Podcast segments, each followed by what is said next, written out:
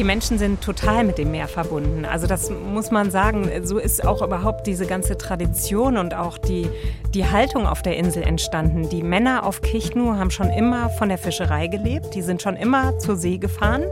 Und deshalb haben die Frauen auf der Insel das Zepter geschwungen. Das ist Julia Finkernagel, Filmemacherin und Buchautorin, die uns in dieser Mare Podcast Folge von Bremen 2 mitnimmt auf die Insel Kichnu. Das ist eine kleine Insel vor der Küste Estlands, auf der die Frauen das Sagen haben und immer, immer Röcke tragen. Im Sommer und im Winter und zwar Röcke in ganz bestimmten Farben. Der hellste Ton ist ein roter Rock, da ist ein bisschen pink drin, ein bisschen gelb, weiß, das ist auch so ein bisschen der Mode unterlegen, aber die Hauptfarbe ist rot. Und wenn ich einen roten Rock trage, dann bedeutet das, ich bin glücklich, ich habe keine Sorgen in meinem Leben. Ja. Und mit diesen Röcken knattern die Frauen dann auf Mopeds über die Insel, einem Überbleibsel aus der Sowjetzeit. Und einmal im Jahr zum Meeresfestival im Sommer gibt sogar eine große Moped-Parade. Was noch typisch ist für die Insel, die Türen sind immer offen, man schließt nicht ab und man kann auch mitten in der Nacht wohin kommen. Also ich kann immer, wenn ich auf dem Nachhauseweg bin und ich kann nicht mehr, ich habe vielleicht einen über den Durst getrunken oder ich finde den Weg nicht im Dunkeln, in jedes Haus gehen und mich dort aufs Sofa legen. Sehr sympathisch, wie ich finde. Ich bin Susan Mönch und ich freue mich, dass wir jetzt gemeinsam mit Julia am Meer unterwegs sind auf Kichno in Estland.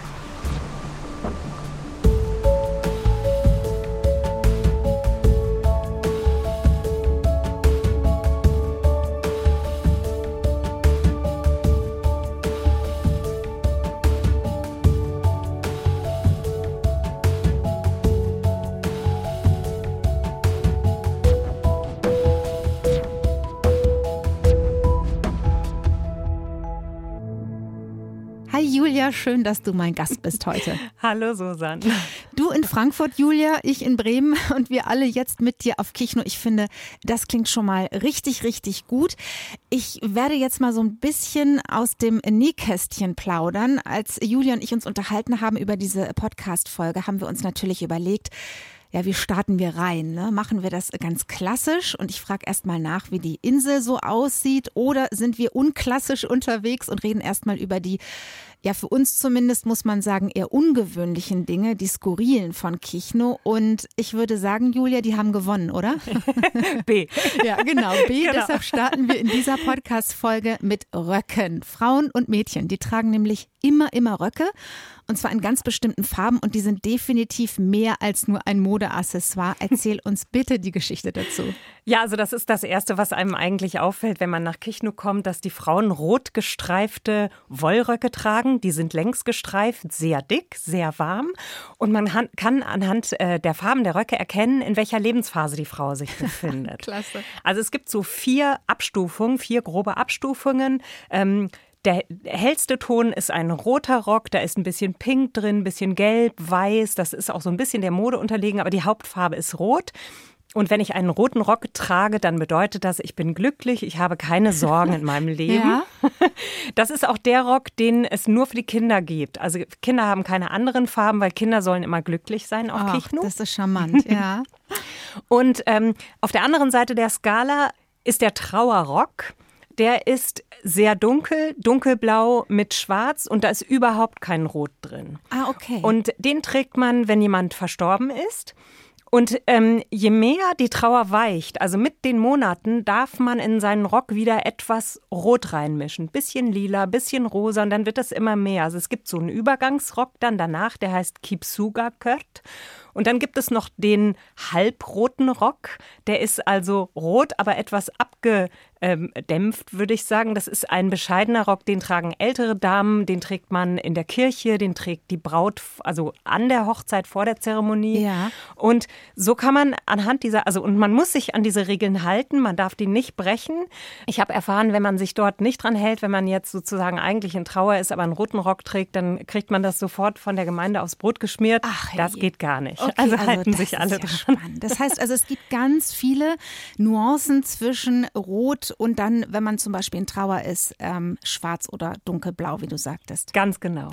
Was trägst du heute? Hast du für uns vielleicht extra deinen Rock angezogen? Also einen Rock habe ich nicht angezogen, aber ich trage rot. Ich habe eine rote Strickjacke an ja. und ich habe mir eine Kichnu-Schürze mitgebracht. Die habe ich dort gekauft und die ist natürlich rot, weil ich glücklich bin.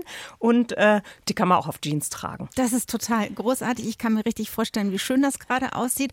Ähm, lass uns noch mal auf die Regeln schauen, weil auch da gibt es ja irgendwie so ganz klare Vorschriften. Wenn ich jetzt zum Beispiel auf Kichnu bin und ich trage jetzt sagen wir mal, eine blaue Bluse zu einem roten Rock. Ähm, Nicht machen. Äh, was denken dann die Leute von mir? Dann denken die Leute, das haben sie bei mir gedacht, die ist nicht von hier. Oder sie denken, die ist nicht ganz dicht. Okay. Also ähm, alles ähm, ordnet sich dem Rock unter. Wenn ich also einen roten Rock trage, dann muss das Oberteil auch rot sein oder rosa sein. Mhm. Und das, ähm, das Kuriose ist, man darf auf jeden Fall, und das macht die Kichnu-Frau auch, man hat diesen sehr gestreiften Rock an und man hat dann aber sehr geblümte Oberteile dazu an. Also das, was bei uns jetzt modisch eher kritisch wäre, viel zu bunt, zu viele Muster, ist dort absolut angesagt. Und dann hat man einfach eine geblümte Bluse an mit viel Rot drin. Aber die Bluse mit den blauen Blümchen, die trägt man nur dann, wenn man eben in, in dem Trauerrock ist oder in dieser Zwischenform. Okay, also zum Ganz Beispiel streng. jetzt, äh, es ist wirklich kompliziert. Also blaue Blumen, ja, sage ich jetzt mal, blaue Blumenbluse zu einem blauen Streifenrock äh, ist völlig okay. Ja, geht. Okay, klasse. Und, und dann gibt es auch noch, um dich weiter zu verwirren, ja. es gibt dann auch noch das blaue Kopftuch. Man trägt auch immer das passende Kopftuch dazu. Okay, also so kein rotes zu blau. Auf keinen Fall. ähm, jetzt habe ich ja eingangs schon gesagt, die tragen diesen Rock, die Frauen und Mädchen, wirklich immer. Also das heißt im Sommer, wenn es wahrscheinlich auch, ich weiß es nicht, ein bisschen wärmer wird in Kichno. Ja. Und auch im Winter. Ja. Immer. Und dieser Rock, das muss man sich vorstellen, weil er so dick ist, das ist eine richtige Isolationsschicht. Also darunter trägt man einen weißen Baumwollunterrock mit so ein bisschen Spitze dran und das hilft, dass man im Sommer keine Aggressionsschübe bekommt, wenn es dann mal 25 Grad wird. Also es wird tatsächlich auch 25 Grad mal, manchmal auch 30, aber eher selten. Ja. Und dann muss, ist ja diese Vorstellung von Wolle auf der Haut ganz furchtbar. Und dafür gibt es diesen, diesen Unterrock und den gibt es auch deshalb, weil die Wollröcke nie gewaschen werden. Jetzt muss man sich vorstellen, eine Frau sammelt diese Röcke, jede Frau hat 30 bis 40 Röcke und die sind teilweise 50 Jahre alt. Die werden nie gewaschen. Mhm. Die kommen in eine Kiste mit Mottenkugeln und deshalb ist es ganz hilfreich, diesen Unterrock zu haben, weil den kann man dann waschen. Okay, und je nachdem, wie ich dann quasi in meiner Verfassung unterwegs bin, öffne ich meine Truhe und hole mir den passenden Rock daraus. Ganz genau. Und im Winter ziehe ich halt was Dickes, also eine Leggings, eine Strumpfhose, gestrickte Socken. Manche ziehen auch eine Jeans drunter. Also das dass es einfach warm ist. Was mich mal interessieren würde, Julia, weil du hast ja wirklich ähm, viel Zeit verbracht und warst sehr dicht dran an den Leuten. Gab es denn da mal eine Kichnu-Frau, ich mache das jetzt so wie du, ne? eine Kichnu-Frau, die irgendwie gesagt hat, komm Julia, ich öffne mal für dich meine Rockkommode? Ja, natürlich. Also ich habe auf dieser Insel die Mare kennengelernt. Mare Matas ist äh, so ein kleines bisschen die Botschafterin für die Traditionen der Insel. Ähm, ich muss was sagen, stopp, Julia. Was? Die ist ja wohl geboren für unseren Podcast, oder? Ich meine, die heißt Mare. Ja. ja, wie cool ist das denn? Okay, ja. ja, heißt Mare. Also deshalb habe ich die auch genommen, ist ja klar. Ist klar. Mare hat mir die, die Insel zu Füßen gelegt. Die, sie ist so ein bisschen die Botschafterin der Insel für die Tradition und sie hat auch ein UNESCO-Projekt ins Leben gerufen. Ähm, denn die Insel mit ihren Traditionen gehört jetzt, also steht unter dem UNESCO-Schutz für immaterielles Kulturerbe. Und ähm, Mare kümmert sich darum und stellt das Journalisten vor. Und so bin ich mit ihr in Kontakt gekommen und habe sie kennengelernt. Und es ist aber relativ schnell aus diesem professionellen Miteinander eine Freundschaft entstanden. Und natürlich hat sie für mich ihre Truhe geöffnet. Mhm. Es gibt ein extra Gebäude auf dem Hof, ein kleines Holzhäuschen auf jedem Hof. Und in dem stehen die Aussteuerkisten der Mutter und aber dann auch schon für die Töchter. Und da werden die Röcke drin gesammelt. Oh, das hat ja was Rührendes, wie ich finde. Ja. ja. Und die ja. hat sie geöffnet für dich? Hat sie für mich geöffnet. Und für uns als Publikum, denn ich war ja zum Drehen dort. Ich habe äh, zwei Filme auf Kichnu gedreht und da hat Mare mir das alles ganz wunderbar vor der Kamera erklärt.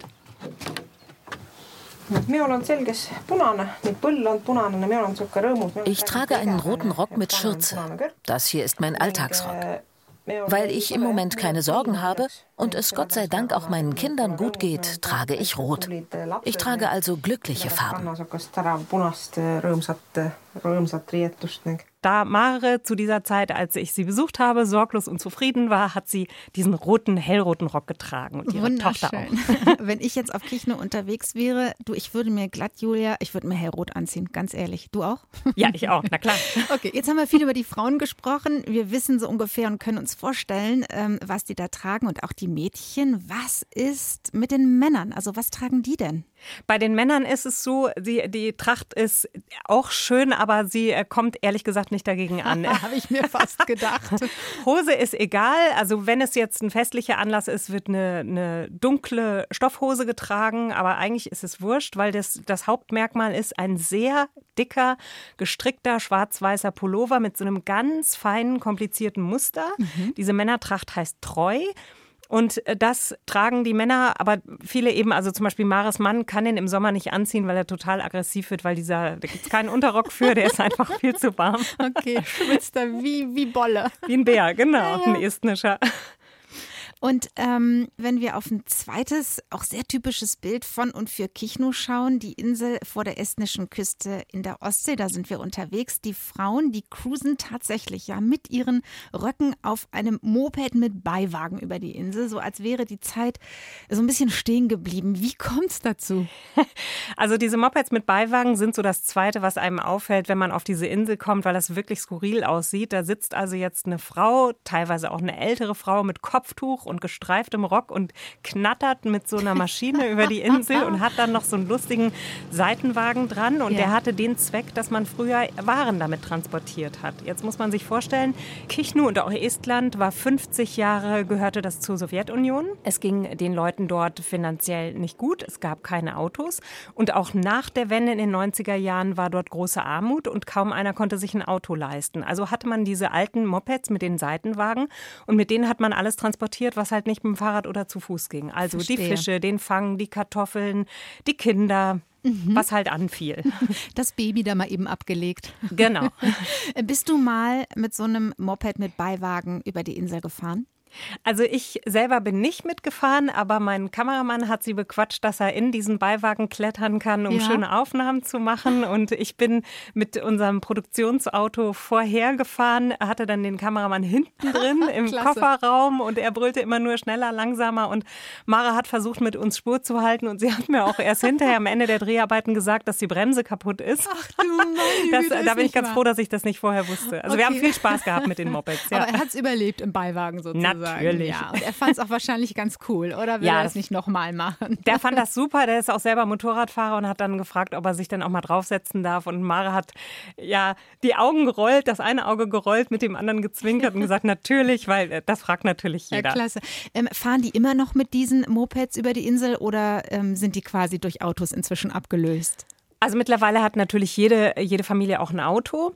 Das sind dann meistens Pickups, also die größeren Seitenwagen. Aber viele haben diese Mopeds noch und es gibt ein Event im Jahr, wo sie alle ihre Mopeds gerne rausholen und damit eine Parade machen.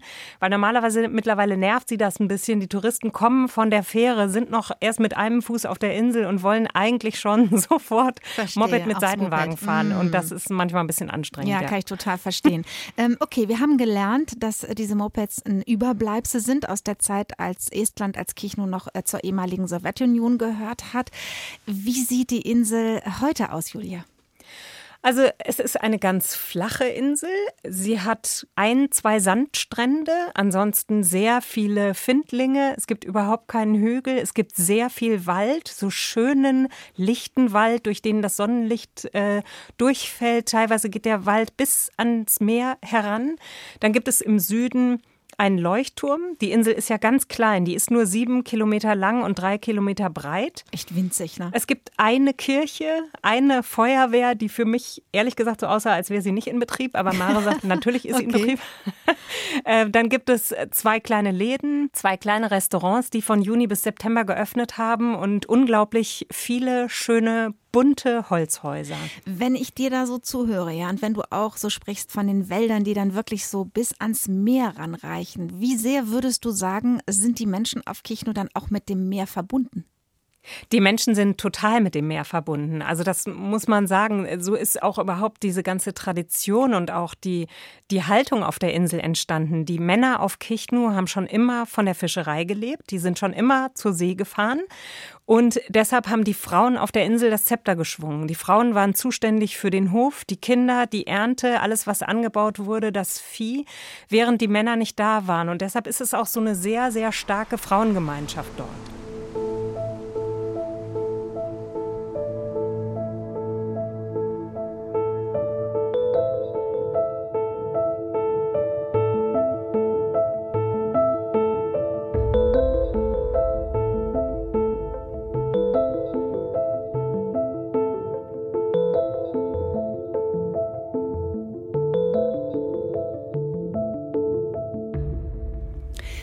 Der Moment, in dem ich meinen Gast immer frage nach drei Dingen, die nicht fehlen dürfen. Die Packliste, ne? wenn es losgeht auf Recherchereise, in deinem Fall auf die estnische Insel Kichno. Julia, starten wir mal mit deiner Nummer eins. Meine Nummer eins sind warme Klamotten sowohl im Sommer als auch im Winter. Als ich das erste Mal da war im Winter, sind wir durch das äh, Eis gefahren mit der Fähre, haben wir das Eis durchbrochen und es war wahnsinnig kalt, weil es auch so eine feuchte Kälte ist am Meer. Also auf jeden Fall warme Sachen. Dann ähm, ist es schön, eine schöne Geste, wenn das möglich ist, wenn man zum Beispiel im Sommer kommt, etwas Exotisches mitzubringen. Also eine Wassermelone oder eine Ananas. Das oh, sind niedlich. Dinge, ja. die es dort einfach nicht gibt. Ja, okay. Und wenn man dann was vom Festland mitbringt, was eben nicht ganz alltäglich ist, dann öffnet man die Herzen. Und womit man die Herzen auch öffnet, das ist jetzt nicht ganz so jugendfrei, ist ein bisschen was zu trinken. Ja, okay. Also ich habe mir tatsächlich einige der Protagonistinnen und Protagonisten, mit denen ich drehen wollte, mit Jägermeister erschlossen. Ja. Das kommt dort sehr gut an und da habe ich eine große Flasche dabei gehabt, die ich dann in meiner Handtasche hatte. Und wenn wir wohin kamen und das nicht, also man muss wissen, natürlich kommen viele Journalisten dahin, weil das tolle Bilder sind und manche sind ein bisschen genervt, weil auch viele dahin kommen und schon eigentlich ihre vorgefertigte Meinung haben und dann nur noch die passenden Bilder dazu drehen wollen. Und da ist eine große Skepsis. Und ich hatte dann einfach den habe gedacht, ach, ich probiere das mal und hatte was zu trinken dabei und habe gemerkt, es öffnet sofort, es schafft jedem ein Lächeln ins Gesicht. Es ist unheimlich witzig. Also ich trinke sonst nichts, ist auch für mich immer sehr witzig und sehr skurril. Und, äh, und man hat tatsächlich sofort eine kleine Verbindung. Ich finde es total klasse. Weißt du, Jägermeister, ne? eine Flasche Jägermeister. Weißt du, wem ich das immer mitbringen muss? Meinen Freunden in Spanien. Ich habe keine Ahnung, aber die sagen immer zu mir, so, dann bring uns Jägermeister mit. Ja, und ich so, genau. ja, komm, kein Problem. ähm, ich habe fleißig mitgeschrieben und da kam mir gerade die Frage bei deiner Startnummer eins. Hast du gesagt, warme Sachen für den Sommer und den Winter. Beim Winter, Julia, bin ich komplett bei dir. Verstehe ich. Warum brauchst du warme? Klamotten auf Kichno im Sommer. Ja, weil auf Kichno eben auch ab und zu ein Wind geht. Also ich brauche jetzt keine Polarausrüstung, aber es ist eben windig. Ich sollte was auf jeden Fall was für den Kopf haben, vielleicht einen Schal. Ich brauche jetzt keine Handschuhe im Sommer, aber so ein bisschen ein paar Schichten, wenn man empfindlich ist, das macht schon Sinn, weil man eben dort auch gerne draußen sitzt und da sitzt man auch im Dunkeln draußen und dann wird es schon schattig. Okay, gibt es eine frische Brise, würden wir jo. hier sagen, im Norden. Und wenn du dann von der Fähre steigst, dann sehe ich dich mit einer, äh, mit einer Ananas oder wahlweise einer Melone unterm Arm. Das finde ich auch richtig großartig. Genau. Ähm, ich habe eine Frage an dich. Also ich bin so ein, so ein Mensch, ich trage wirklich fast immer Jeans. Ich trage super selten meinen Rock. Ähm, ich glaube, nach dem, was ich jetzt weiß, ich hätte mir tatsächlich, wenn ich jetzt nach Kichnu fahren würde, einen mitgenommen. Kommt das jetzt gut an oder gar nicht, wenn man irgendeinen Rock trägt? Also ich glaube, das musst du nicht. Die Frauen dort sind sehr modern, auch wenn sie Röcke tragen. Und es ist auch nicht so, dass sie die Röcke immer tragen. Also es gibt keinen Zwang dazu. Sehr, sehr viele machen das, machen das auch im Winter, auch wenn keine Touristen da sind. Aber es ist ihnen freigestellt. Die Kinder entscheiden morgens, habe ich Bock, meinen Rock anzuziehen oder gehe ich heute in Jeans? Oder sie haben an dem Tag Schulsport, dann haben sie die Sportklamotten schon drunter und den Rock drüber. Aber wie du dort auf die Insel kommst, das ist eigentlich, also du kannst auch in Jeans kommen, musst okay. keinen Rock anziehen. Cool, dann weiß ich das schon mal. Jetzt hast du uns vorhin schon so ein bisschen erzählt, wie es auf der Insel aussieht. Ich habe mir auf jeden Fall gemerkt, dass die sehr, sehr flach ist, wie so ein Pfannkuchen. Da leben ungefähr 400 Menschen auf Kichno. Ist wirklich klein, hast du auch gesagt, sieben Kilometer lang, ähm, nur drei Kilometer breit. Du warst ja Gast bei Mare auf dem Hof. Wie wohnt die denn? Wie sieht's da aus? Also Mares Hof besteht aus drei größeren Gebäuden. Das eine ist das Haus von Mares Familie, da wohnt sie mit ihrem Mann und ihren vier Kindern. Da kocht sie auch für die Gäste. Dann gibt es ein Gebäude, da ist die große Garage von ihrem Mann Olavi drin. Da wird alles repariert, was sie kaputt macht, während er auf See ist. herrlich. Also sie wartet auf ihn, dass er zurückkommt und dann geht es an die Reparatur. Genau, ah, findet herrlich. er super. Ja, okay, wenn er das super findet. Nee, sehr findet er, also war ironisch, so, findet er okay. natürlich Alles klar. nur so mittelsuper. Ja. Äh, da hat er seine ganzen Fischersachen. Da wohnt ähm, von ihm noch, ich glaube, eine Tante. Und oben hat sie vier Gäste. Gästezimmer. Und dann gibt es noch ein Gebäude, das ist das spannendste Gebäude, da ist die Sauna drin mhm. und also ein kleiner Vorraum, damit man, weil Saunieren eine gesellschaftliche Sache ist, damit man da auch feiern kann. Und dann gibt es eben diese kleine Hütte, wo die Röcke in den Thronen aufbewahrt werden. Also Sauna schreibe ich mir hier schon mal an Rand, ne? Sprechen wir gleich noch drüber. Ja. Finde ich sehr spannend.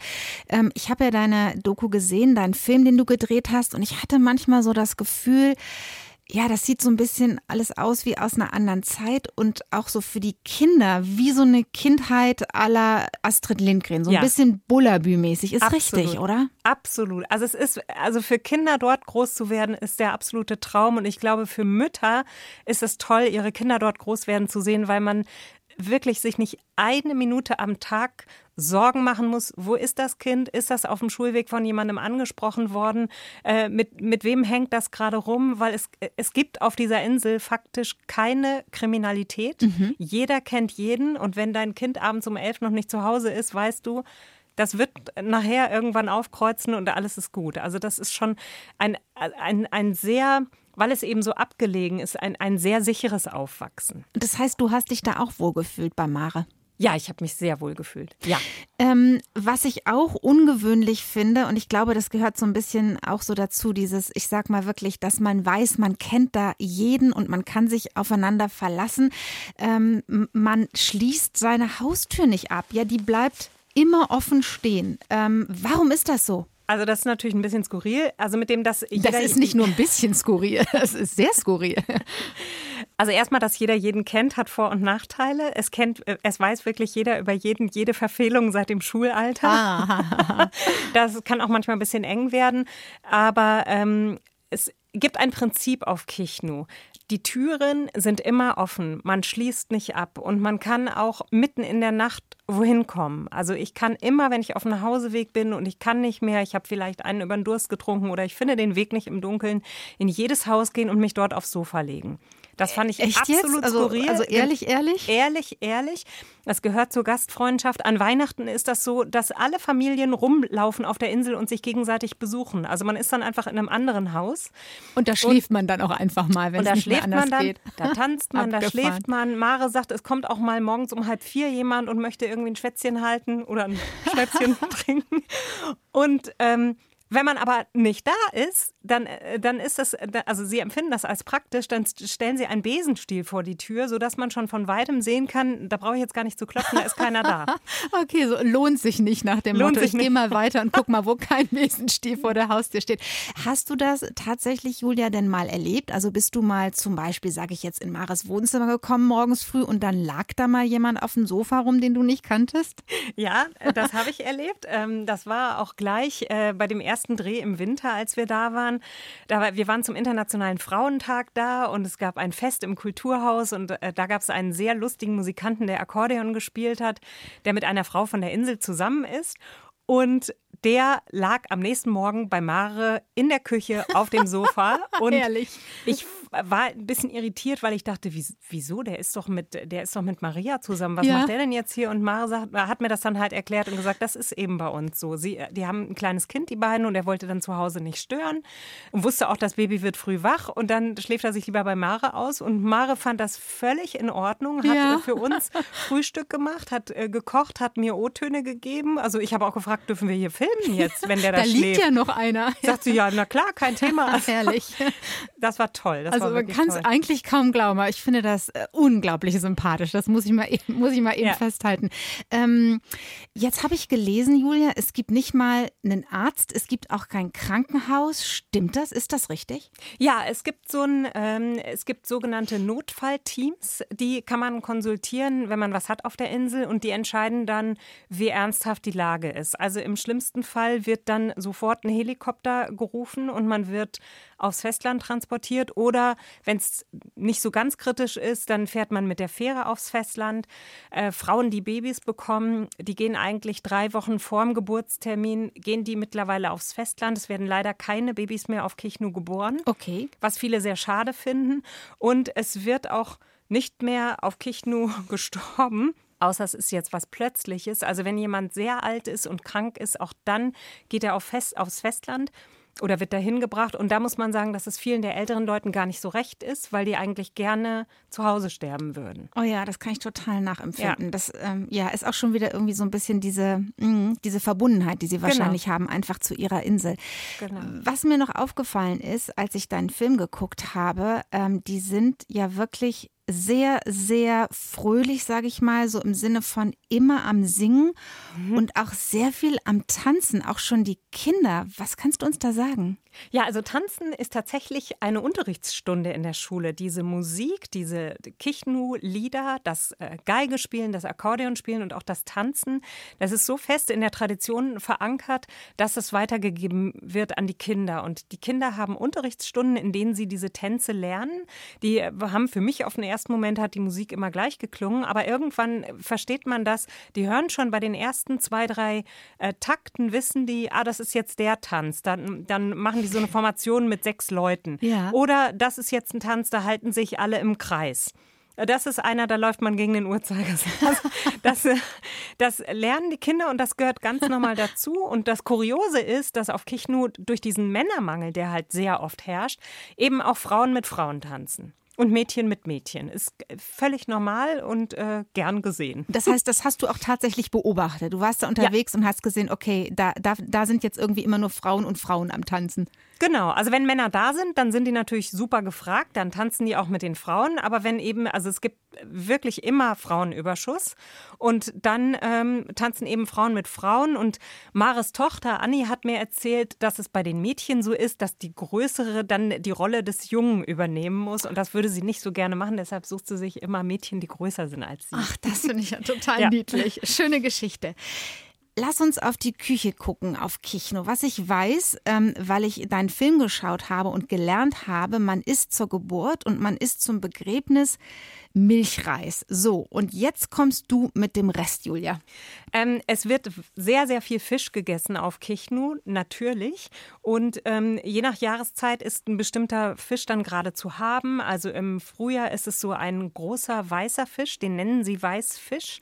Ähm, der wird morgens schon roh aufs Brot gegessen. Mhm. Der schmeckt allerdings richtig gut. Also so wie man sich vorstellt, eine Schnitte äh, mit Butter und Lachs zu essen, kann man diesen Fisch essen. Ja. Dann gibt es den baltischen Hering. Das sind so ganz kleine Heringe, die werden geräuchert. Und so ist immer ein anderer Fisch gerade angesagt. Und traditionellerweise hat man auf Kichnu immer schon Seerobbenfleisch gegessen. Und es ist auch auf dieser Insel vor ein paar Jahren tatsächlich wieder erlaubt worden, Robben zu fangen, weil es in der Tradition verankert ist. Es gibt eine genaue Richtlinie, wie viele Robben das sein dürfen ja. und wer das darf. Man braucht eine Lizenz dafür. Es darf also nicht jeder.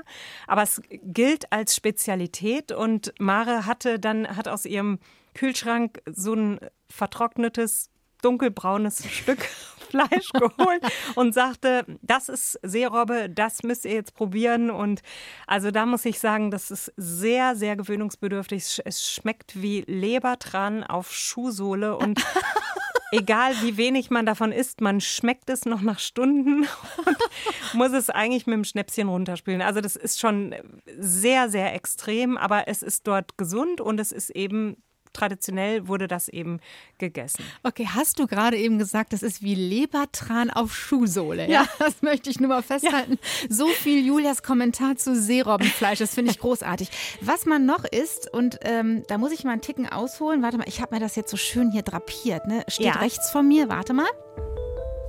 Ähm, und zwar hast du mir ein Päckchen geschickt, ne, weil wir gesagt haben, okay, ähm, wir wollen irgendwas zusammen probieren, was von Kichnu kommt. Und ähm, ich habe ein Päckchen bekommen von Julia mit einer Postkarte. da steht drauf, es wird gegessen, was auf den Tisch kommt. Ausrufezeichen.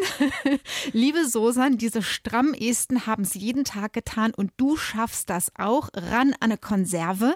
Diese estnischen Sprotten haben die weit unterschätzte Eigenschaft, dass man sie noch schmecken kann, auch wenn man längst drei Desserts drüber gelegt hat.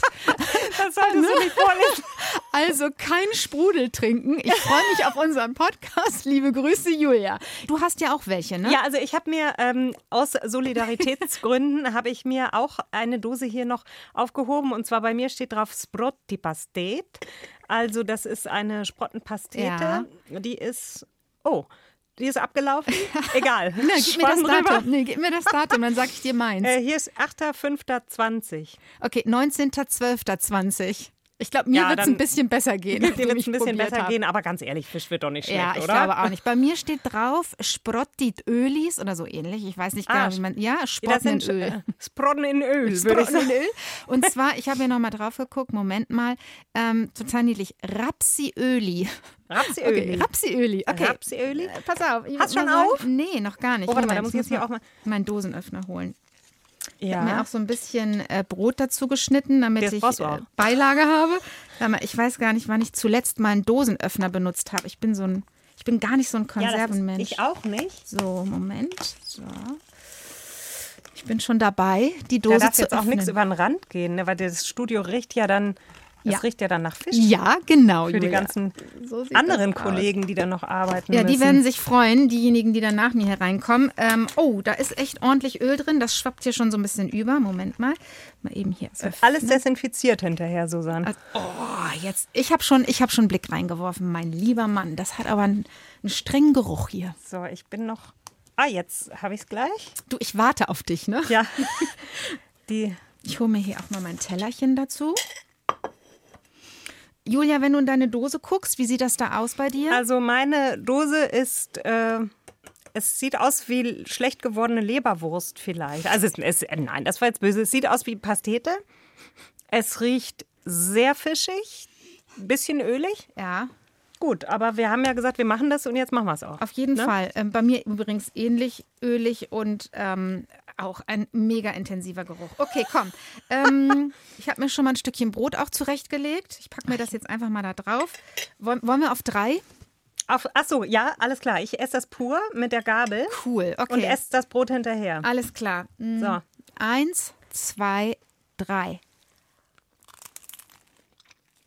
Mm. Och. Das geht eigentlich. Ganz ehrlich. Ich habe schon Schlimmeres gegessen. Nur sei froh, dass das nicht Seerobbe ist. Boah, das ist, ähm, das mm. ist unheimlich fettig. Mhm. Ne? Das ist, das schwimmt echt in Öl. Das ist gut für dich, so sein. Genau, mein ganzer Mund Omega ist 3. nur noch Öl. Omega 3. Mein ganzer Mund ist Omega mm. 3.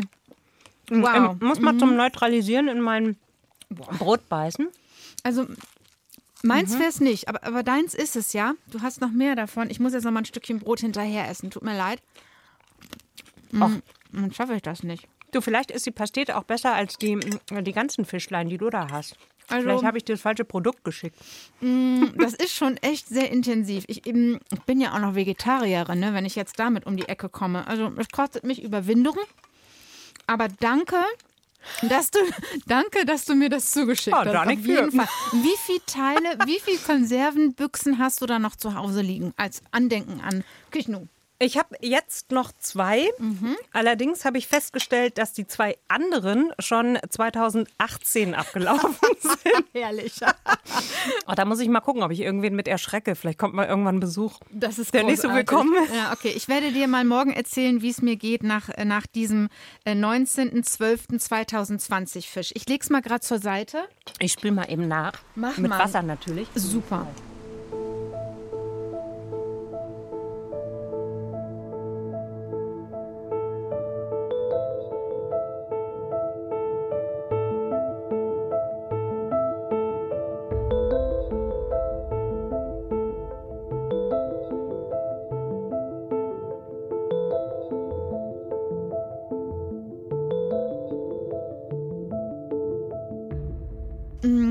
Sag mal, es ist aber so, mal abgesehen jetzt von diesen Fischkonserven, bauen die denn da auch selbst an, wenn du sagst, die kriegen ähm, auch nichts Exotisches? Also versorgen die sich da selbst auf der Insel mit Gemüse zum Beispiel? Ja, also das ist das große Plus auf dieser Insel, mhm. dass die Leute wirklich in der Lage sind, autark zu leben. Sie bauen ihre Kartoffeln an, sie bauen ihr Gemüse an. Sie hatten früher auch eigene Kühe. Das ist, haben sie jetzt nicht mehr. Das ist auch so ein bisschen so ein Schmerz. Das ist so ein EU-Thema. Da gibt es jetzt so strenge Auflagen, wie die Kühe gehalten werden müssen und wie sie gemolken werden müssen, dass viele gesagt haben, okay, Freunde, dann lassen wir das jetzt.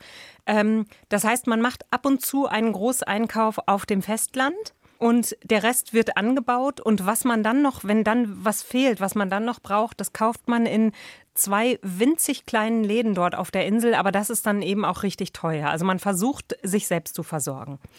Jetzt hast du vorhin ja schon gesagt, dass man ähm, sehr viele Frauen findet auf Kichno und dass es auch echt so eine Insel ist, die ja von Frauen geprägt ist. Wo sind die Männer? Die Männer sind auf See. Der, das ist also zum Beispiel Mares Mann ist einen Monat auf See auf einem Frachtschiff unterwegs und einen Monat zu Hause. Das ist tatsächlich immer noch so. Und ähm, es ist auch der Grund, warum viele Leute dort wegziehen. Also es werden immer weniger, die wirklich das ganze Jahr über dort wohnen. Es gibt insgesamt sind 700 Leute dort gemeldet. Davon haben aber drei bis 400 eigentlich nur ihr Sommerhäuschen da. Und die anderen sind mittlerweile auf dem Festland, weil sie einfach auf Kichnu gar nicht arbeiten können. Also von der Fischerei kann man jetzt ja auch nicht mehr leben. Also Mare und auch viele andere Kichnu-Frauen, die wuppen im Prinzip alles alleine, wenn der Mann unterwegs ist. Die wuppen alles alleine und deshalb treffen sie auch ihre Entscheidungen alleine, haben die auch historisch alleine getroffen und mhm. sind eben sehr stark und sind auch ein kleines bisschen, ich will mal sagen, störrisch. und wenn die Männer dann zurückkommen, dann müssen die sich dieses Zepter erstmal wieder zurückverdienen oder zurückholen. Also könnte man auch sagen, vielleicht sind Männer schon überflüssig, Fragezeichen, oder ist das zu böse Ach, das, Nein, also sie mögen ihre, äh, ihre Männer Männer oder Männer an sich schon. Also ich muss auch sagen, mein, mein Filmteam ist sehr gut angekommen. Herrlich. ähm, wurde auch dann mal so hinter vorgehaltener Hand gefragt, sag mal, ist der eigentlich verheiratet? Sehr schön. Also die hätte man da gut vermitteln können. Aber ähm, es, also man kann also es ist vielleicht ein bisschen übertrieben, aber so ein ganz kleines bisschen ist es ein Matriarchat. Die Frauen sind sehr, sehr unabhängig auf Kichnu. Aber Mara hat sich schon gefreut, ähm, als jetzt zum Beispiel ihr Mann von, von der See zurückkam nach, ich sag mal, zwei, drei Monaten oder wie auch immer der unterwegs war. Also er ist immer nur, Olavi ist immer vier Wochen weg und ah, ja. vier Wochen da und die beiden kriegen das gut hin. Die, er kann sich vom Boot melden, er hat dort WLAN, der kriegt mit, was alles abläuft. Er weiß dann auch immer schon, was alles kaputt gegangen ist. Oder er weiß zum zum Beispiel in meinem Fall, er weiß, er kommt nach Hause und es ist ein Filmteam da. Das ist was, was er auf den Tod nicht ab kann. Und ich hatte tatsächlich mit Mare diese Drehtermine ausgemacht und treffsicher immer genau die Woche erwischt, wo Olavi gerade nach Hause kam vom Boot und eigentlich das Haus für sich alleine haben wollte ja. und für seine Familie. Und das war so am Anfang, also ich hatte schon Manschetten vor ihm. Und dann haben wir uns aber so angefreundet, dass wirklich ganz am Schluss er mich in den Arm genommen hat und gesagt hat, du musst dich nicht mehr entschuldigen, dass du in zwei Monaten wieder hier bist, weil du bist jetzt Familie. Oh nein, das, das war der Ritterschlag. Nicht. Wie ja. nett, ja, das glaube ich. Das klingt wirklich total nach Ritterschlag. Aber wir wissen eben auch, ja klar, die Frauen, die sind da stark auf der Insel, weil sie müssen einfach auch zumindest eine Zeit lang ja ohne ihre Männer klarkommen. Und wenn wir, Julia, über starke Frauen sprechen, dann müssen wir, glaube ich, auch echt über Wirwe sprechen, oder? Meine Wirwe. Deine ja, Wirwe. unbedingt. ähm, Wirwe Elfriede Köster ich habe es nachgeguckt, ne? Genau. Bekannteste Sängerin Estlands, lebt auf Kichno. Was kannst du uns über sie sagen? Also Wirwe ist, würde ich sagen, die Top-Celebrity auf der Insel. sie ist 93, knackfrisch. Und ähm, Wirwe hat nach einem langen Leben, vielen Kindern, vielen, aber sie hat harte Zeiten erlebt, ganz klar. Ja, und dann hat sie sich mit 79 Jahren ihren großen Traum erfüllt und hat ihre erste Platte aufgenommen. Und es ist sofort eine goldene Schallplatte geworden. Und sie ist in ganz Estland jetzt bekannt wie ein bunter Hund. Unglaublich. Und du warst ja auch bei ihr zu Hause. Das sehen wir in deinem Film. Äh, du hast sie da getroffen. Wie war das? Ja, also das war ein großes Privileg, Wirwe zu treffen. Und da muss ich auch sagen, dass Mare, dass ähm, Mare sehr genau guckt, wer ihr sympathisch ist und wer nicht. Und wenn ihr ein Journalistenteam oder ein Drehteam sympathisch ist, dann nimmt sie die mit zu den besonderen Leuten. Dann mhm. sagt sie auch, ich habe was für euch, ich habe was für euch. Das und dann ähm, hat sie uns also mit zu Wirwe genommen, hatte mich aber auch vorher gebrieft und gesagt, das läuft jetzt nicht so, wie ihr euch das vorstellt, das läuft so, wie Wirwe sich das vorstellt. Und also Wirwe ist eine sehr resolute Frau.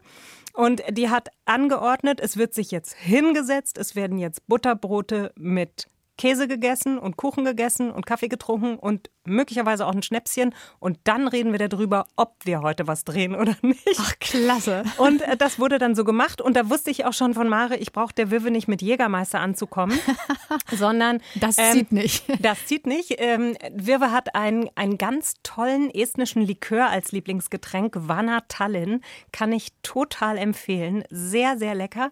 Und davon trinkt sie pro Tag ein bis zwei kleine Pinchen und äh, damit sagt sie, ist sie so alt geworden. Genial. Wanna, Wanna Tanne, ja? Wanna Tallinn, das heißt das alte Tallinn. Ah, sehr schön. Wanna Tallinn, ja, das ja. macht Sinn. Okay, schön. Tallinn. Also wer, wer Ü90 werden will, sollte Wanna Tallinn trinken, richtig? Ganz genau. Ja, wie cool ist das denn? Und dann kann sie ja auch ganz charmant vom Estnischen ins Deutsche switchen. ja, und dann habe ich gedacht, ich, jetzt äh, mache ich äh, Lieder und ich habe gemacht 300. Ich mache selbst Lieder und mache auch selbst Melodien.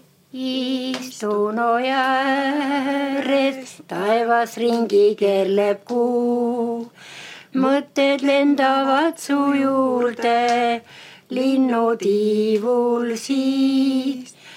hoiaksin veel kordki ma sinu käsi enda käes käed, mis mulle roose kinkisid sel kaunil kevadööl. kauneid roose kingiks tood. noh Das Lied ist ein sehr wunderbares Lied und äh, ich bin sehr froh. Wirwe ist so alt, dass zu ihren Schulzeiten noch Deutsch unterrichtet wurde in der Schule. Ähm, das, da muss man wissen, dass das Baltikum ja sehr lange eine deutsche Oberschicht hatte. Die nennt man die Baltendeutschen oder die Deutschbalten. Und ähm, deshalb ist Deutsch dort einfach noch relativ verankert. Also wenn die sich zuprosten, dann sagen die Prosit zum Beispiel. oder auch okay. Gerichte, die Mare kocht, sind, da sagt sie, die kommen noch aus der Herrenhausküche. Das sind Rezepte aus den deutschen Herrenhäusern. Ähm, und als du dann bei ihr warst, hat sie sich mit dir tatsächlich dann einfach auf Deutsch unterhalten, richtig? Genau. Und sie sagt dann, sie, sie spricht dann so ein altes Deutsch. Sie sagt Wörter wie Kavalier zum Beispiel. Oh. Also das, das ist schon toll bei Wirwe. Ja. Und sie ist ja wirklich, das hast du ja schon gesagt, eine Frau, die ihren total eigenen Kopf hat. Woran hast du das noch gemerkt? Sie ist einfach unglaublich selbstständig. Also sie hat ihr Pferd, was sie jeden Tag versorgt. Sie ähm, darf bestimmen auf dem Hof. Sie ähm, ist sehr eigensinnig. Sie hat bestimmte Vorstellungen. Sie ist seit vielen, vielen Jahren verwitwet und ich glaube, sie kommt sehr gut klar, so wie es ist. Sie hat mich dann mit rausgenommen. Wirwe ist sehr naturverbunden und kennt so alte Naturrezepte. Mhm. Und sie hat vor ihrem Haus einen großen Ahorn stehen. Und es gibt eine Zeit im Jahr, wenn der Frost vorbei ist, bevor die Blüten ausschlagen. Das sind so ungefähr zwei Wochen. Und ähm, da fließt in dem Ahorn das Ahornwasser. Und dann bohrt sie diesen Baum an, also da ist so ein Löchlein reingebohrt, und dann zapft sie jeden Tag ein bis zwei Liter von diesem Ahornwasser. Ach. Das muss man sofort trinken. Es hat extrem viel Vitamin C. Ja. Und das ist sowas, womit Wirwe sich fit hält und was sie dann besonderen Gästen eben anbietet. Also nicht nur Schnaps, sondern auch Ahornwasser. Ja, ja ihr, sie lebt ihr, auf jeden Fall gesund. Habt ihr das zusammen getrunken? Hast du es probiert? Ja, das schmeckt ganz toll. Das schmeckt wie süßes Wasser. Bisschen süß und ein bisschen dicker als Wasser. Und man muss es innerhalb von ein paar Stunden trinken, dann, äh, dann wird es so säuerlich und dann wird es auch, verliert seine Wirkung. Ja, und was auch typisch Wirwe ist, wenn sie etwas nicht will, dann will sie das nicht. Das war mir auch klar, wenn sie nicht drehen will, dann drehen wir nicht. Und so hat sie zum Beispiel auch gesagt, sie lässt sich nicht gegen Corona impfen. Okay. Also die anderen älteren Leute auf Kichnu sind alle geimpft, nur Wirwe nicht. Ist ja echt total klasse. Wundert uns jetzt aber überhaupt nicht nee. nach dem, was du uns über sie erzählt hast.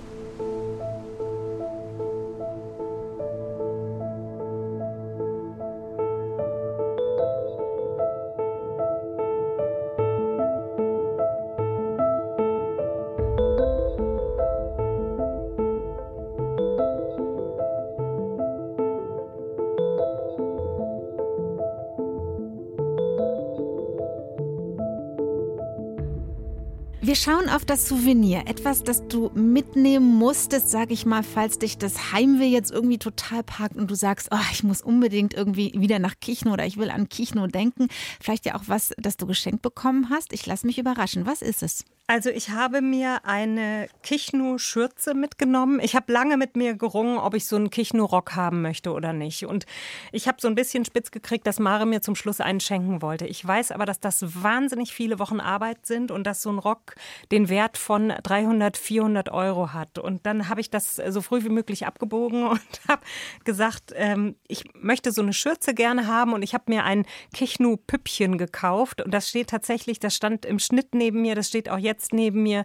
Das erinnert mich an die Insel und das ist so, das stellt die Verbundenheit wieder her was Kitschiges. Egal. Nein, ich finde es total in Ordnung. Ich finde irgendwie Kitsch muss auch mal sein.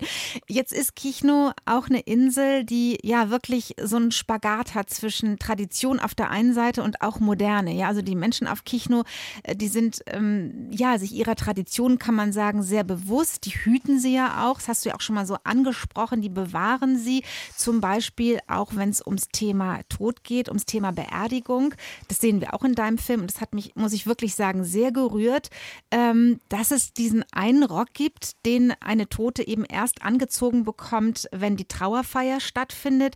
Erzähl uns die Geschichte davon. Ja, also ich hatte jetzt eine Trauerfeier natürlich überhaupt nicht in meinem Drehvorhaben. Das ist etwas, das kann man nicht planen, das möchte man auch nicht planen. Aber es war so, dass wir in, äh, im Monat Mai auf die Insel kamen und Kichnu ähm, und Mare schon auf der, an der Fähre zu mir sagte, du pass auf, es ist jemand gestorben, ähm, die Oma von einer guten Freundin von mir und ihr dürft das filmen. Es ist noch nie gefilmt worden. Ähm, wir möchten euch dieses Recht einräumen, weil wir euch gern haben und wir würden das schön finden, wenn die Tradition Traditionen sozusagen, also wenn man das festhalten kann, wenn du das willst. Und dann habe ich erst gedacht, oh, das ist aber jetzt ein schweres Thema. Und dann habe ich aber gedacht, natürlich machen wir das. Und es war für uns sehr, sehr ungewohnt. Wir durften also die, die, die Verstorbene, das war eine, eine Frau von 92 Jahren, die Sarah Bulisi, also die Lisi vom Sarabu-Hof, lag in ihrem Wohnzimmer aufgebahrt im offenen Sarg und hatte eben die Kichnu-Tracht an. Und ähm, als wir dann mit der Kamera näher kamen, wir waren sehr zurückhaltend, dann wurden wir nach vorne geschoben und dann wurde so das Laken gelupft und man konnte eben sehen, dass sie einen ganz neuen Trauerrock anhatte mhm. und den hat sie selber gemacht und Mara hat mir erzählt, dass die Frauen auf Kichnu ab ungefähr ab 60 oder auch wenn sie das Gefühl haben, das könnte zu Ende gehen, dann weben sie ihren eigenen Rock und dann stricken sie Handschuhe für die Sargträger oh. und machen kleine Geschenke für die Frauen, die dann dort singen. Also man man bereitet sich ganz bewusst auf den Tod vor und man nimmt dort auch den Tod als ein Teil des Lebens wahr. Also es ist nicht, es ist natürlich sehr, sehr traurig, ist klar, aber es ist nicht, es wird nicht so wie bei uns so gar nicht drauf geschaut. Also bei uns guckt man ja immer weg und denkt, ach, der geht vielleicht an mir vorbei und dann klopft er irgendwann doch an die Tür. Dort ist das anders. Also dort hat man ein sehr natürliches Verhältnis zum Tod. Und auch Mares Kind war mit, Mares Tochter war mit bei dieser Trauerfeier und saß neben dem offenen Sarg und sagte, ich wusste, dass das hier so gemacht wird und es ist unsere Tradition und für mich ist das okay. Und dann sitzen alle Frauen aus der Gemeinde drumrum und singen und singen die ganze Zeit und weinen natürlich und es ist unglaublich ergreifend.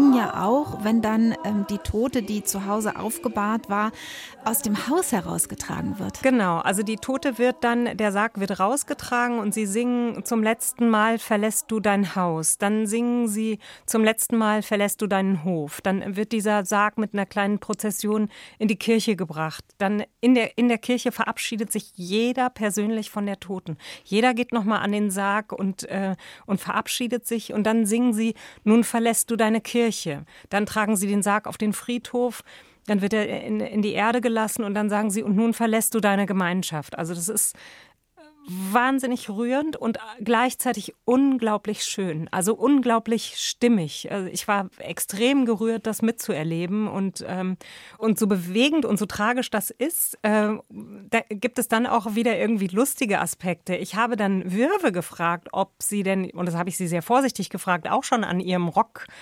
arbeitet. Also ja, beziehungsweise ja. ich habe Mare gefragt, kann ich Wirwe das fragen und wie kann ich das fragen? Und Mare hat das dann kurz übersetzt und fing schallend an zu lachen und dann sagte Wirwe auf hat erst Mare übersetzt. Also Wirwe hat beschlossen, sie möchte mit einer Tuba-Kapelle durch den Wald getragen werden. Und dann sagte Wirwe in einem astreinen Deutsch folgenden Satz. Wenn ich, äh, in, wenn ich tot bin, ich will nicht neue Kleider, ich will nicht. Rock will ich nicht. Ich, ich, will, ich will mit Hosen gehen. Ah, großartig. Herrlich. Passt das, total zu ihr, oder? So ist Wirbel. Genau. Was sie nicht will, will sie nicht das ist sozusagen die Seite dieser, ja, dieser Tradition und wie du auch sagtest, dass man Fremden gegenüber zumindest anfänglich so ein bisschen verschlossen ist, eher so zurückhaltend und mich, man sich quasi die Gunst der Menschen erstmal so ein bisschen verdienen muss. Andererseits braucht Kichno Touristen, ja, Urlauber. Wie gelingt den Inselbewohnern oder Bewohnerinnen dieser Spagat und was hat dir Mare dazu gesagt? Ja, da darf ich noch mal kurz auf die ja, Trauerfeier zurückkommen? Unbedingt, natürlich. Ja, ähm, also mit der Trauerfeier, das ist so, so ein Schlüsselmoment, der mich, der mich so berührt hat, dass ich das Gefühl hatte, du bist äh, jetzt zwar als Dokumentarfilmerin hier, aber es gibt so viel dazu zu erzählen, dass ich das Bedürfnis hatte, ich muss den Rest, der nicht in den Film passt, auch noch erzählen. Und ich habe das in meinem Buch geschrieben, dass Mare zum Beispiel für jeden Grabstein eine Geschichte hat. Sie kann bei jeder Person sagen, oh. das war, das war ein Jugendlicher, der ist zu schnell gefahren, das mhm. war eine mhm. junge Mutter, das war ein älterer Mensch. Sie weiß genau, was hat uns äh, am meisten mitgenommen. Dann gibt es kleine Steine, da stehen keine Namen drauf. Da sagt sie, das sind die Kinder, die verloren wurden. Ähm, und das ist einfach also unglaublich berührend gewesen. Und mir war das ein Anliegen, diese Geschichten eben, die man nicht in so einen 52-Minuten-Film reinpacken kann, festzuhalten. Und deshalb äh, habe ich dann auch ein Buch darüber geschrieben. Ja, auf jeden Fall. Und danke, Julia, schön, dass du uns äh, das eben gerade noch erzählt hast. Ähm, bist du bereit für den, für den Spagat der Inselbewohnerinnen und Bewohner zwischen Tradition, sag ich mal, und Touristen und Urlaubern? Ja, auf jeden Fall. Also es gibt ja immer da, wo Traditionen sind, ähm, da, wo UNESCO-Schutz ist, gibt es Touristen und da, wo es Touristen gibt, gibt es kritische Stimmen und da kommt, wird dann die Frage laut, machen die das nicht eigentlich nur für die Touristen? Und da kann ich sagen, jetzt aus meiner Beobachtung, sie tragen die Röcke auch im Winter, sie singen im Winter, sie spielen Akkordeon im Winter, sie tanzen auch dann, wenn niemand anders da ist. Aber wenn Touristen da sind, natürlich zeigen sie das dann auch, wie sie leben. Und die Bewohner von Kichnu haben nicht, es gibt nicht viele Möglichkeiten, auf Kichnu leben zu können.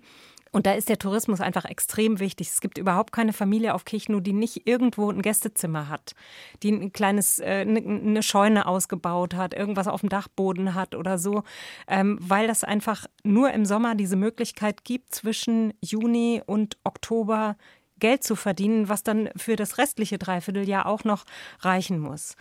Und deshalb ähm, ist dieser Tourismus sehr wichtig und trotzdem hatte ich das Gefühl, dass die Traditionen, die dort gelebt werden, sehr authentisch gelebt werden. Also dass das aus dem Herzen rauskommt. Die Kichnur Kultur ist mein ganzes Leben. Sie ist meine Mission. Kichnur ist wahrscheinlich der Grund, warum ich geboren wurde. Damit ich die Kultur dieser Insel bewahren und beschützen kann. Das ist der Inhalt meines Lebens. Vermutlich ist das meine Bestimmung. Wenn man mit Mara spricht, muss man sagen, also da, da ist so eine, so eine Ernsthaftigkeit dahinter. Es ist nicht ein Profitdenken, warum sie das macht, sondern sie, sie sagt, ich bin auf dieser Insel geboren worden und es ist meine, diese Insel ist meine Mission. Es ist die Aufgabe meines Lebens. Dazu muss man wissen, dass Mare auf dem Festland eigentlich eine sehr tolle angehende Karriere hatte und dann nach ein paar Jahren zurückgekehrt ist, weil sie solches Heimweh hatte und gesagt hat, ich muss nach Kichnu, ich gehöre dahin, ich muss ich muss das dort weiterführen. Also und, und es ist ihr unglaublich wichtig, dass ihre Töchter diese Traditionen übernehmen und dass nichts verloren geht, weil sie sagt, unser Kulturgut wird verloren gehen. Und sie tut alles, sie stellt alles in diesen Dienst, das zu erhalten. Und das tut sie so mit ganzem Herzen, dass ich sagen muss, ich, ich empfinde das als sehr authentisch. Auf jeden Fall. Und es ist ja auch so, ähm, dass vor ungefähr 30 Jahren ähm, noch ungefähr 1000 Menschen auf der Insel gewohnt haben. Inzwischen hast du uns schon gesagt, sind es nur noch so etwa 400. Ähm, die kommen aber oder viele von ihnen kommen, glaube ich, gerne zurück auf ihre Insel und natürlich auch wirklich viele Touristen, wenn wir ans Meeresfestival denken. Das ist ja echt eine große Feier im Sommer. Ich glaube, bald ist es wieder soweit, ne? Bald ist es wieder soweit, genau. Also einmal im Jahr gibt es das Kichnu Mere Pidu, also das Meeresfest. Das ist immer am zweiten Wochenende im Juli. Und da ist es so, dass also erstmal alle Kichnuer da sind, alle, die vielleicht aufs Festland gezogen sind, alle Studenten, alle, die Abi auf dem Festland machen, kommen zurück auf ihre Ach, Insel. nett. Ja, genau, nett. und es kommen sehr viele Touristen aus dem Ausland, aber eben auch aus, ähm, aus Estland. Es kommen viele estnische Touristen dann auf diese Insel und dann ist, muss man sagen, drei Tage lang herrscht absoluter Ausnahmezustand. Die Leute äh, campieren, schlafen am Strand, schlafen bei Mare oben in der Sauna. Also Cool. da bleibt überhaupt keine Matratze, kein Fleckchen frei und dann äh, da wird das Leben gefeiert. Ja. Was kann man da alles erleben in diesen drei Tagen? Wenn man jetzt mal sagt, okay, komm, mich zieht's da jetzt total hin. Ich will mir das in diesem Jahr auf keinen Fall entgehen lassen. Also es gibt ganz viel. Es gibt einen kleinen Inselmarathon. Es gibt ein Mahlfest für Kinder. Es gibt äh, im Kulturhaus der Insel Ausstellungen.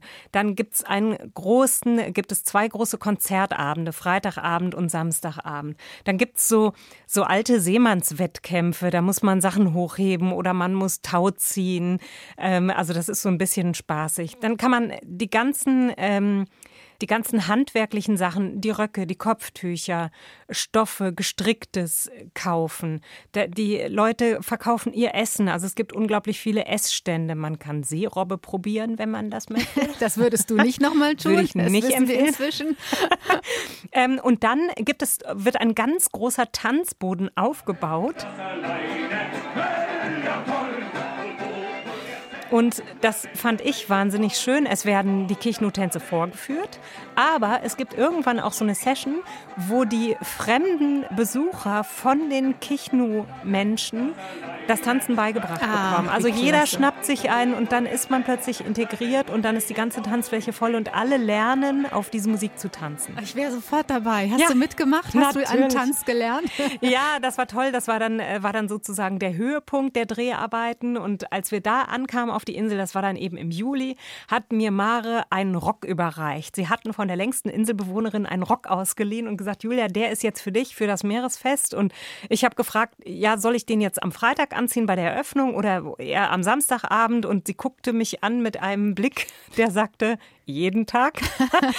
und dann habe ich tatsächlich die ganzen Dreharbeiten, diese ganzen drei Tage in diesem Rock verbracht, habe viele Daumen hochs bekommen von äh, Leuten auf der Insel und es war unheimlich schön. Und da habe ich mich wirklich, habe ich gemerkt, das ist so eine ganz langsame Metamorphose. Wenn ich jetzt noch länger bleibe, dann Das hört sich gerade so an. nicht Da mehr nach bleibst du da auf jeden Fall. Und ich sage dir, wenn du jetzt hier bei mir wärst und nicht in Frankfurt, ich würde glatt sagen, komm, lass mal eine Runde aufstehen und mir da einen äh, Kichnu-Tanz von dir zeigen lassen. Du würdest das auch machen mit mir, oder? Na klar, ich mache alles. Äh, Julia, man, man hört total raus, ähm, dass du diese Insel wirklich sehr, sehr magst, dass du vor allem die Menschen magst und dass du auch deren Herzen erobert hast. Ähm, sogar der Mann von Mare hat gesagt, hey Julia, kein Problem, wir freuen uns, wenn du das nächste Mal wiederkommst. Du gehörst jetzt zur Familie. Was magst du so sehr an Kichno und den Menschen? Ähm, gib uns doch mal so deinen Inselmoment.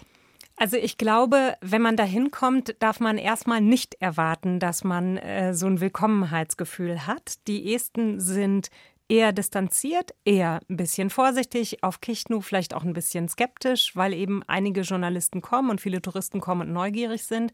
Und wenn man dann aber aufgenommen wird, also wenn man dann mit Lächeln begrüßt wird oder sogar in den Arm genommen wird, dann, dann weiß man, das kommt so tief aus dem Herzen heraus, dann kann man es wirklich annehmen. Und das ist was, was mich wahnsinnig berührt.